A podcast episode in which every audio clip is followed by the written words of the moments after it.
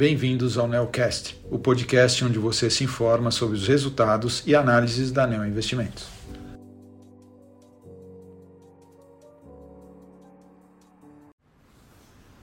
Olá, meu nome é Daniel Salomão e sou um dos gestores da estratégia de ações Equity Hedge da Neo Investimentos.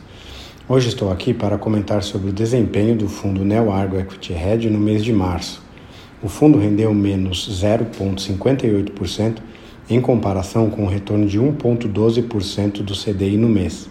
No acumulado do ano, o fundo apresenta um retorno positivo de 1,37% versus um CDI de 3,20%. As posições do fundo Equity Hedge são divididas em dois grupos, os quais são as posições direcionais e as posições de valor relativo, ou também chamadas de long and short. Durante o mês de março, as posições direcionais, que representaram em média 7,2% do patrimônio do fundo, tiveram contribuição praticamente zerada. Os ganhos no setor de shoppings foram compensados pelas perdas no setor de varejo de vestuário. Agora entrando na performance da estratégia long and short, tivemos um mês com retorno negativo de 1,39%. Este mês, as subestratégias intra e intersetoriais apresentaram retornos negativos enquanto a estratégia estrutura de capital gerou ganhos. A estratégia estrutura de capital rendeu mais 0,29%, com o desconto das controladas Metalúrgica Gerdau e Bradespar fechando parcialmente durante o mês. As posições intrasetoriais, que juntas prefazem a maior alocação do fundo, tiveram contribuição negativa no mês de menos 0,97%.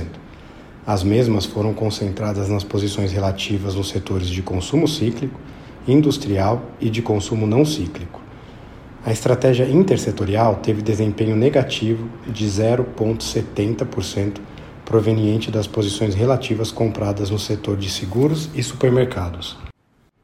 Março foi mais um mês ruim para ações de forma geral, com o Ibovespa recuando 2,9% no mês e acumulando uma queda de 7,20% no ano. Além de todas as notícias e surpresas macroeconômicas internas e externas, tivemos a conclusão da divulgação dos resultados do quarto trimestre de 2022 das empresas brasileiras, que em grande parte vieram abaixo das expectativas. Dentro desse contexto, a volatilidade e o desempenho do mercado de ações não surpreende. Esse mês decidimos alterar a carteira para reduzir as posições ligadas a consumo e varejo e aumentar as posições ligadas ao setor de seguros.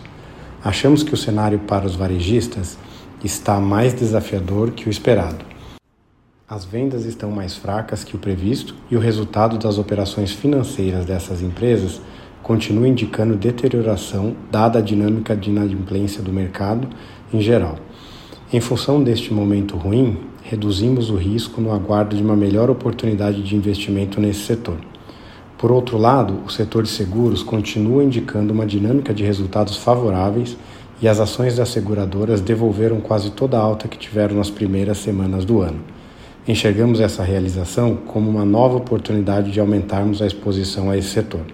As seguradoras negociam a múltiplos atraentes, com uma boa visibilidade de resultados e com um bom carrego de dividendos esperados. Dentro desse contexto, em março, fizemos mais alterações em nossas posições direcionais zerando a exposição em varejo e voltando a montar posições em seguros. Essa movimentação reduziu o beta da nossa carteira direcional. Continuamos enxergando o valuation do mercado atraente, mas estamos com dificuldade de enxergar catalisadores positivos e por isso a atual decisão de manter uma baixa alocação comprada. Nas posições de valor relativo, fizemos movimentos similares nas alocações intra e intersetoriais, aumentando os pares comprados em seguros e reduzindo os pares comprados em varejo. Assim, esses foram os destaques do mês de março. Para qualquer dúvida adicional, entre em contato com a área de relação com investidores da ANEL. Agradeço a atenção dos ouvintes e até o mês que vem.